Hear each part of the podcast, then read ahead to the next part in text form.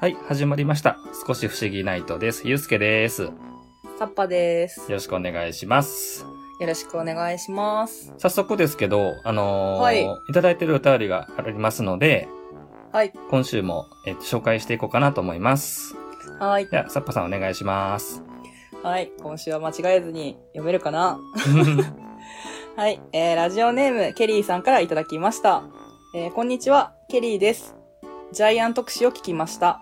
多くの藤本作品に登場する欠かせないガキ大将。連載やアニメの期間の長さから、ドラえもんのジャイアンはガキ大将の殿堂入りでしょう。うんうん。他の藤本作品にもガキ大将が登場しますね。存在感のある子からパッとしなかったガキ大将までいろいろいるなと思います。プタゴリラ、ゴジラ、タイガー、カバオ、フグラとブクラ、大江山などなど、漫画よりアニメによってより魅力的なガキ大将に成長したようにも思います。アニメによってちょっといいガキ大将になったなと印象深いのは万野くんが印象深いです。ちょっと変化球になっちゃいましたが、ではまたメールしますねといただきました。ありがとうございます。ありがとうございます。ケリーさん、いつもあの、ね、毎週お便りいただいてすごく嬉しいです。ありがとうございます。はい、ありがたいですね。ね、ジャイアン特集のね、はい、あのー感想をいただいたっていうことで、はい。たくさんね、あのーはいい、るんですよ。ガキ大将ね。そのようですね。 うん 豚ゴリラとかわかりますよね。いや、今のとこですね、出てきたのは、えジャイアンと豚ゴリラしかわかんない です。はいそ。うですね。えっとね、このゴジラっていうのがオバキューの、まあ、ガキ大将ポジションの人ですね。ほうほうほうほう。で、僕もね、さすがにね、ごめんなさい、全員は分かんなかったんですよ。はいさすがケリーさんって感じはするけども、うん、さすがです。あのカバオくんって、あの、アンパンマンじゃないですよ。はい、アンパンマンかなって思いました、ちょっと。あの、パーマンに出てくるガキ大将ですね。うーん、うんあそうなんですね。そうんんんん。あとね、大山って一人ちょっと名前が浮いてる子は、これね、チンプイっていう、チンプイっていう、チンプイうんえっとね、アニメっていうか作品があるんですよ。はい。大丈夫です。いずれ紹介します。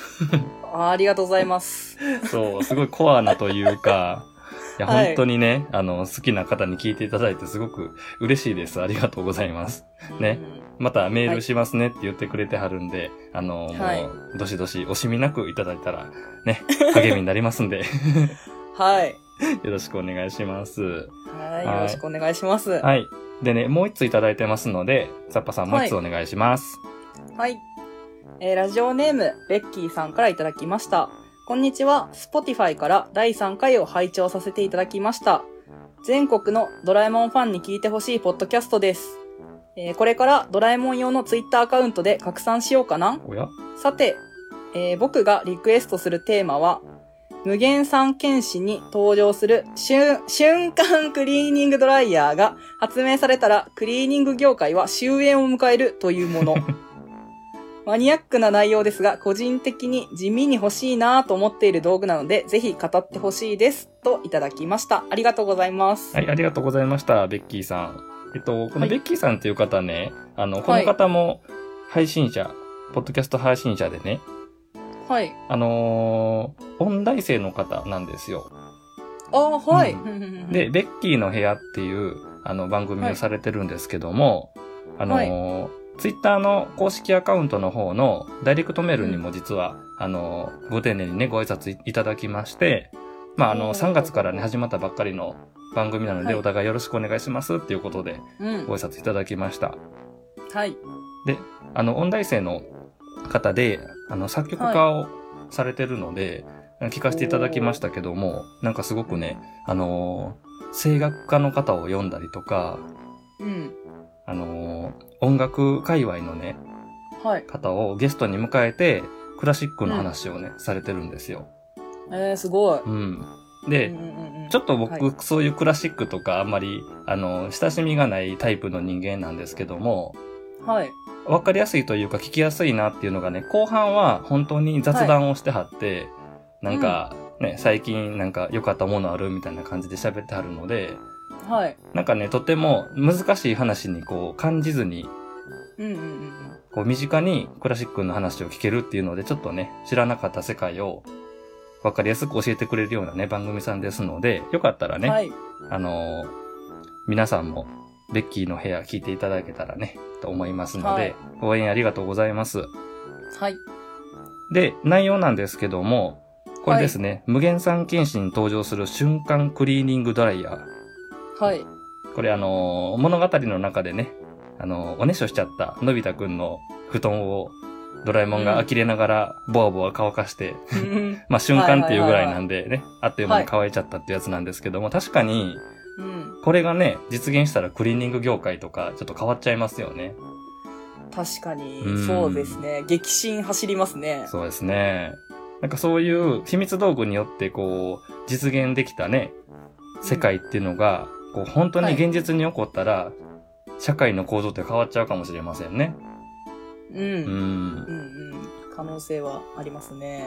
一回ね、こうやってテーマで語ってほしいっていうことなんで、すごくいいパスをいただきましたんで、あの、これもね、うん今後のテーマにちょっと候補でね、ちょっと残しておきたいと思いますんで、あの、取り上げる日をお待ちください。はい。ありがとうございます、お便り。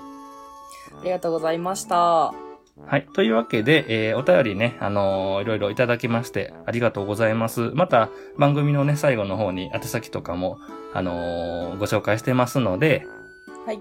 お便りとか、アドバイスとか、こんな内容でね、話してくださいみたいなリクエストがもしありましたらよろしくお願いします。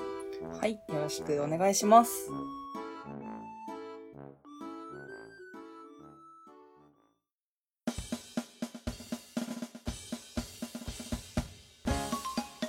少し不思議ないと。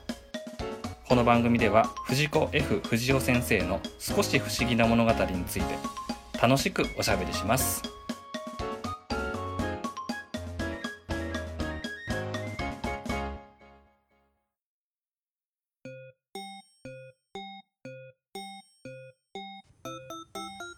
はい。というわけで第5回、本編入っていきます。はい。はい。でね、僕、すごいしょうもない話なんやけど、はい。前回ちょっと意味のないことしたなと思ってて、何ですかそんなんありましたえっとね、前回のはい。本編に入る前に、皆さんが一番にあげるあの話をしますとかって言って含み持たしたじゃないですか。うん。うん。あれよくよく考えたら。らみんなタイトル見てから聞きに来るから意味なかったね。あ、そういうか、そういうことか。何の話かと思いま した。はいはい。確かに。見たらわかりますよね。そうそうそうそう。なんで、まあ今回もね、別に出し惜しみせずね、普通に喋れればいいねんなっていうことで、えっとう今ん日お話しするのは、はい。夢の話です。うん。いや、夢の話と言われたんですけど、夢の話って何なんですかうん、あ夢ってほらあの、はいい、ろんな使い方するじゃないですか将来のなんかこうなりたいものみたいな、うん。じゃなくて今回は本当に夢あの寝てる時に見る夢ってあるじゃないですか、はいはいはいはい。それにねまつわるねお話がねいくつかあるのではい。ちょっと面白そうなやつをねうん。ご紹介しようかなと思ってますはい。ちなみにサッパさんは寝てあの夢って覚えてるタイプですかあのー、割と強烈な夢は覚えてますかね。ああそうか、まあまあ、まあまあ、まあまあ覚えてますよ、でも。うん僕ね残念なことにねあんまり覚えてないタイプなんですよ目が覚めたらはい。ね、見てる時は覚えてるけども多分目が覚めた瞬間に忘れちゃうっていうか、うーん、そうなんですね。で不思議なことに子供の頃はね結構覚えてたんやけど大人になるとはいなんか忘れるようになっちゃったな、でえっと今回のお話夢なんですけどもはい。えっとのび太くんって結構昼寝をするイメージがあると思うので確かになんかよく寝てるイメージあります。ううんん、あるあでる。わりかしなんか寝てる時の夢の話ってまあ出しやすいんでしょうねはい。えっと夢に関するエピソードって結構あってはい。例えばですね、あのー夢はしごっていう道具があるんですよ。秘密道具で。夢はしご。うん。これ、まあ、形としては、まあ、もう、みんなが普通に想像するような長いはしごなんですけど、はい。えっと、自分の夢の中で、うん。誰かの夢が、まあ、遠くに見えると、そこに、はしごをかけて相手のところに行ったり、自分のところに読んだりできるんですね。おー。なのでう、んまあ、のび太くんが、うん。まあ、夜寝るじゃないですか。はい。でそしたら、その中にドラえもんが遊びに来るわけですよ。えー、めっちゃいい。うん、自分の夢からね。はい。で、えっと、お昼間にちょっと意地悪されたから、ちょっと仕返ししたろうぜ、みたいな感じで ね、おっとみんなのところに行くんですけどもね。はいはい。うんで、ちなみに、えっと、いるじゃないですか、静香ちゃんとかスネ夫とかジャイアンとか、はい。夢の話が出てくると、大体まあ、どんな夢見てるのかなって覗きに行く展開になるんですけど、はい。うんうん。静香ちゃんってどんな夢見てると思いますかええー、いイや、やメっぱージ、イメ、ージ。あれちゃいますあのー、バイオリンがうまく弾ける夢じゃないですか。あー、残念ですね。実は、あ、違う。お風呂に入ってる夢が多いですね、結え、夢の中 でもえ構。そう、静香ちゃん1日3回お風呂入るとか言われてるのに、夢の中でも入ってるんですよ。 それはちょっと多すぎない かちょっとゴージャスなお風呂というか、おー、なるほど、なるほど。そうそう、いやもうほんまに好きなんやなと。うんうんうん。ジャイアンはどんな夢これは多分簡単。クイズとしては簡単すぎるかも。いいやんえやっぱう歌じゃないですかそうっすね。 もうリサイタルを夢の中でも開いて、やっとることが普段と一緒じゃないですかみんな。まあ登場するたびに、はいどんどんどんどんなんか規模が大きくなっていってるんですよね。ジャイアンのコンサート が。なんかすごいホールみたいなところでやってたりとか。 なるほど。まあ彼のね、夢なんでしょう、これが。あの将来の夢でもあるんでしょうね。うん。スネ夫はちょっとまあ性格出てて、まあゴージャスな夢が多いけど、だって別荘でのんびりしてたりとかね。はい。で、大体、あの、のび太が、なんはか、召使いみたいにされてるんですよ、 夢の中で。 なるほど。おい、のび太って、ありそう、ありそこれ持ってこいよ、みたいな感じで。う。はい。で、のび太はもう、あの、素直に言うこと聞いてるみたい な。で、今回、ねめはしごのエピソードでも、スネ夫のところに行ったら、そういう展開やったから、うん。もう、なんてことをやってるんだって言って、自分の夢に引き込むわけですね。ほあう。うんうん。このお話の、まあ、夢の中身としては、はい。自分の夢の中では自分の意のままにできるんですよ。うーん。だからそこに連れてこられたスネ夫ははい。逆に鼓舞にされるっていうね。なるほどね。そうそうそうあまあそれでまあ仕返ししちゃゃうぞっていうような話なんですけど、うん。はいはいはいはあのー静香ちゃんのところはね、そっとしときたいじゃないですか。お風呂に入ってるから。い。まあ、そうっす ね。ね、そこは空気読んで 悪いことしなかったんですけど、はい。まあ、ジャイアンは後上歌ってると。うん。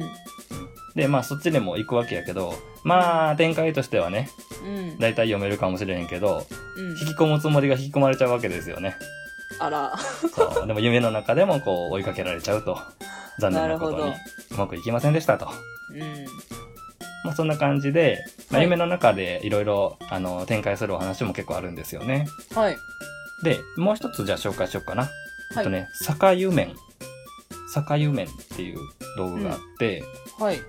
これはね、現実で嫌なことがあればあるほど、はい。夢の中ではいいことが起こるんですよ。ほう。うん。もうのび太くんといえば、ね、何をやってもダメというか、うん。ね、ろくなことが起こらないじゃないですか。うん。あの、野良犬にね、吠えられて追いかけられながら、はい。片足をドブに突っ込んで、はい。同時にどっかから飛んできたボールが頭に当たるっていう、ミラクルを ね、起こすような人やから、すごいな。で、もうこりごりだと。はいま。たこの導入が泣かせるというかね、もうのび太が、はい。もう現実でこんなんやから、うん。もう夢の中でぐらい幸せになりたいみたいなちょっと悲しい話にになるんやけど、もう、はい。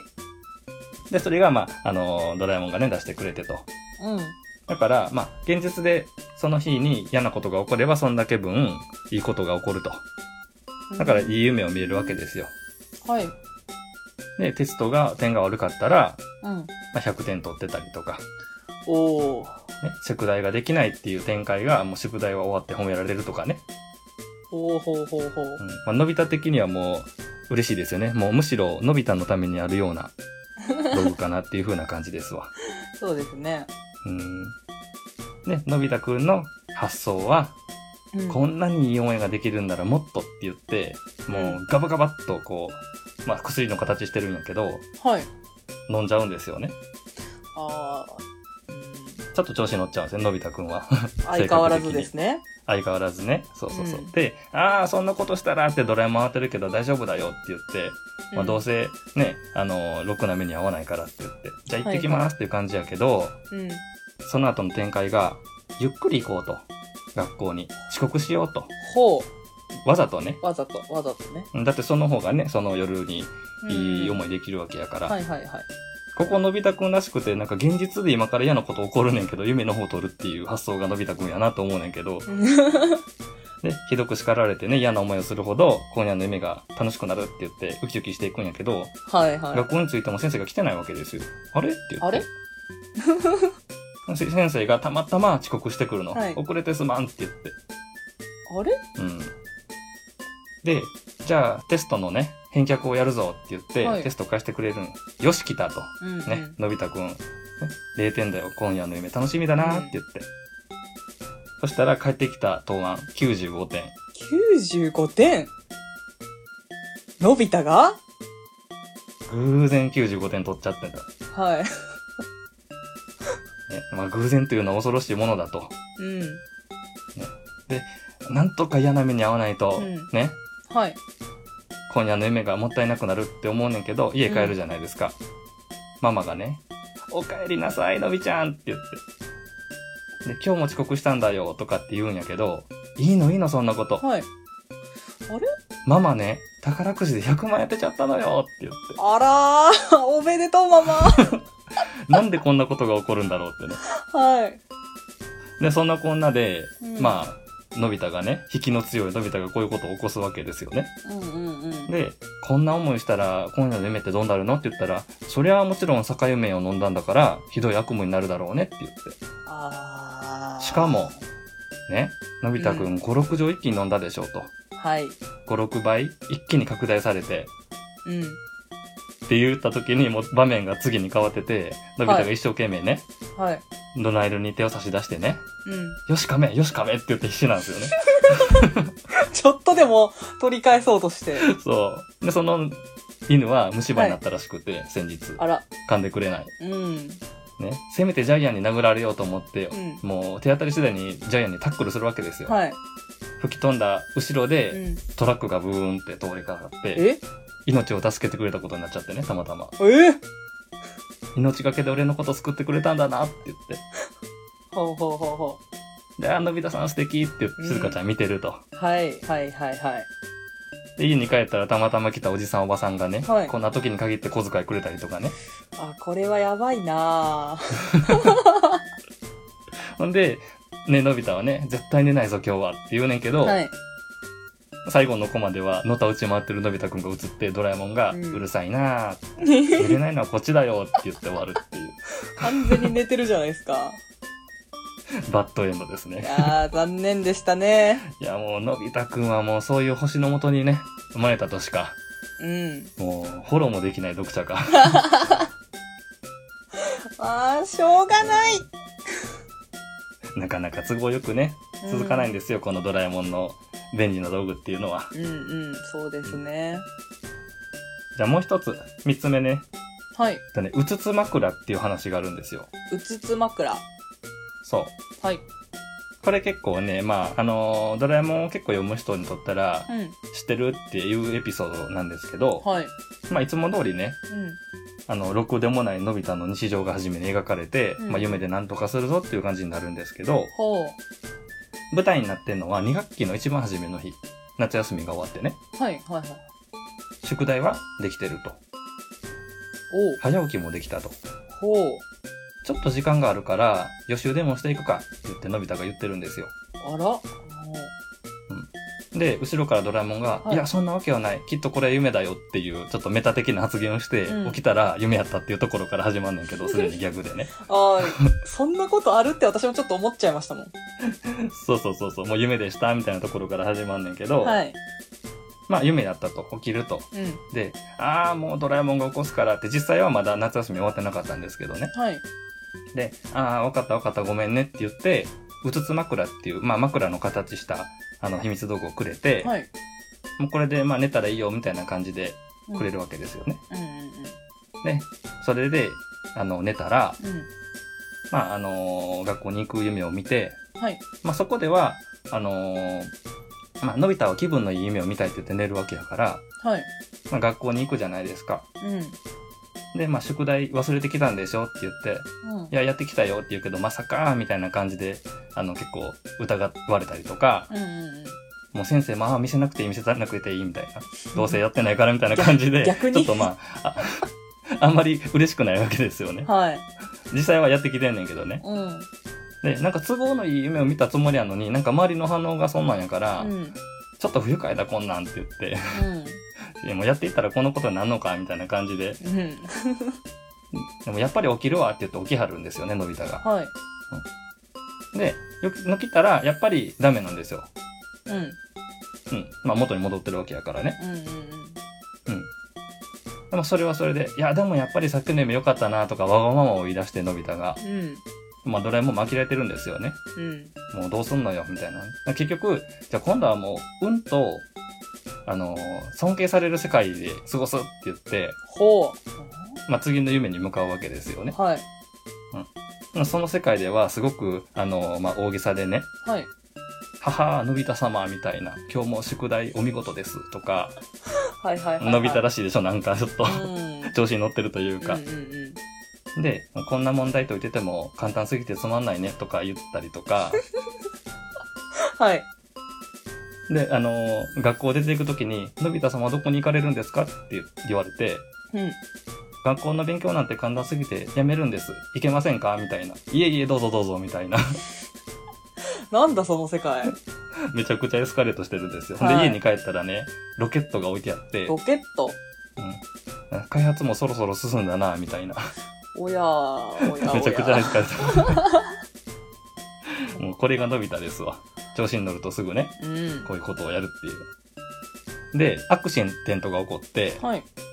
なんと、うんその、まあ、ロケットとかを開発してる秀才のび太、うん。ね。どっかの国のスパイに拉致されるんです よ。えどういう展開やと思うんだけど、読んでる方もね。はで、わー、大変だーって、早く、早く、あの、夢を見なきゃって言ってやんねんけど、寝すぎて寝られへんと。い。あら、やばいやばい。 ね。で、まあ、どうなるかと思った時に、まあな、ゴンってこう、頭を殴られて、まあ、はい気絶して、うんまあ、それがまあ、ネタ扱いになって、うん。あの、その、で、世界から脱出できるんですけど、ああ、よかった。ね、まあ、ピンチ脱出じゃないですか。はい。はあ、危うく大変なことになるところだったって言って、うんドラえもんがハテナマークで見てるから、はい。ああ、しまったって、宿題できてないみたいな。うん。 まあ結局、ね。やった時に最後にのび太がね、はい。うつつ枕早くって言った時にドラえもんが、ううん。つつ枕って、そんな道具知らないよって言って終わる。夢あの世界は何だったんだろうみたいな感じで終わるんですよね。えーちょっと私も今、えーってなりましたよ。ねえちょっとあの、あの、混乱させるように紹介したんですけど、はい。これお話の中うで、ん。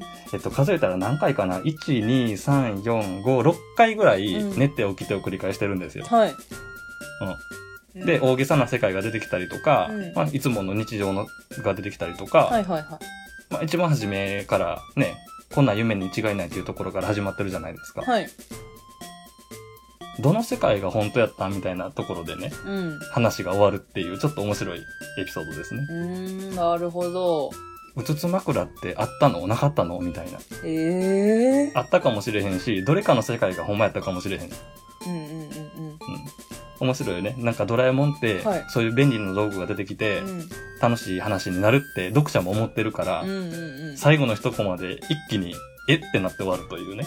はい。今も結構心の中が、うーんってなってますよ。ねこれちょっとね、あの、どうしてもうまく喋れたかどうかは微妙なとこで、はいちょっとね、面白いなと思った人は、ぜひね、漫画で見てもらったらこれすごく面白いんでね、うんうんうん。あの、おすすめします。はい。ううつつ枕っていうお話です。つつ枕。で、あの、冒頭のね、あの、はいベッキーさんからのお便りに無限三剣士っていうのがあったじゃないですか。ありました。これもね、あの、夢の世界を旅する、冒険するうん大長編のお話なんで、はい。これは、えっと、気ままに夢見る記っていう、まあ自分の見たい夢をうん。うん。う選んで、その思った通りの夢を見れるっていう秘密道具が出てきて、ーん、なるほそど。のはい。中で冒険するお話なんで、はい結構ね、あの、夢って、あの、前回のね、もしもボックスもそうだったんですけども、ちょっと別世界観があるというかうん、うんうんうん。その中でね、こう、現実のような、ちょっと違うような、ちょっとふわふわしたような、うんあ、のー楽しさもあれば、うん。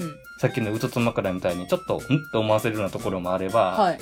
そういう夢と現実が混じり合ったり、あのー日常に戻ったりとかっていうね、うんそういう面白い話が結構多いので、うんうんうんうん。ちょっとね、SF してるなって感じですよね。少し不思議してるなっていう感じがすごいしますね。そうですね。う。ん。なんで、あのー紹介したの今3エピソードと無限三剣士なんですけども、はい。結構ドラえもんの本編にこの夢を扱った話って多いので、ほうほうほう。うんうん。ちょっとね、そういうエピソードが出てきたら、はい。楽しみ方、ちょっと変わるかもわからないですね。はい。はい。というわけでね、今回は夢についてのお話をはい。お送りしました。ありがとうございます。ありがとうございます。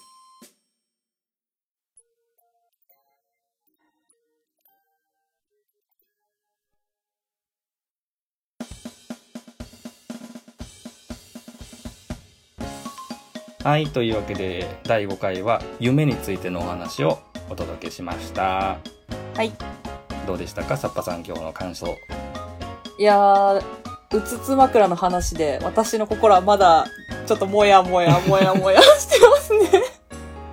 いや、この話はね、すごく巧みに作られてるんですよ。本当に。 は ねい。なん、なんだったんでしょうか。読み終わった後にもう一回頭から結末のことをね、うん念頭に置いて読み直して、えうんえってなるね。うん。うんうんうんうんう。つつ枕っていう道具はあったんでしょうかね、本当に。あーどうなんだろね、このね、何のことって言った後にね、もう一回目から覚めるかもしれませんからね。もう無限ループですよ、こんなん。う。えー、なんかちょっと怖い。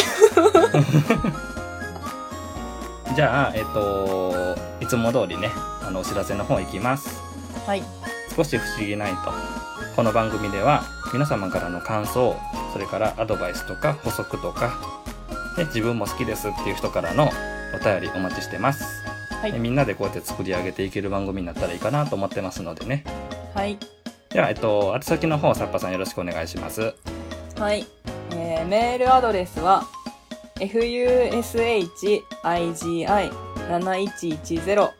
fushigi7110.gmail.com 不思議ナイト .gmail.com です。ツイッターのアカウント名は少し不思議ナイトで、えーハッシュタグはハッシュタグ不思議な、不思議はひらがな、なはカタカナです。検索してみてください。はい、ありがとうございます。はい。ね、少し不思議ナイト。ナイトってついてますからね。はい。はい。じゃあ、この後皆さん、眠る人もいるかもしれませんね。はい。今日は夢が見れるかもしれないな夢の話ばっかりしたし。じゃあ、えっと、次のお話でまたお会いしましょう。皆さん、はい。おやすみなさい。良い夢を。おやすみなさーい。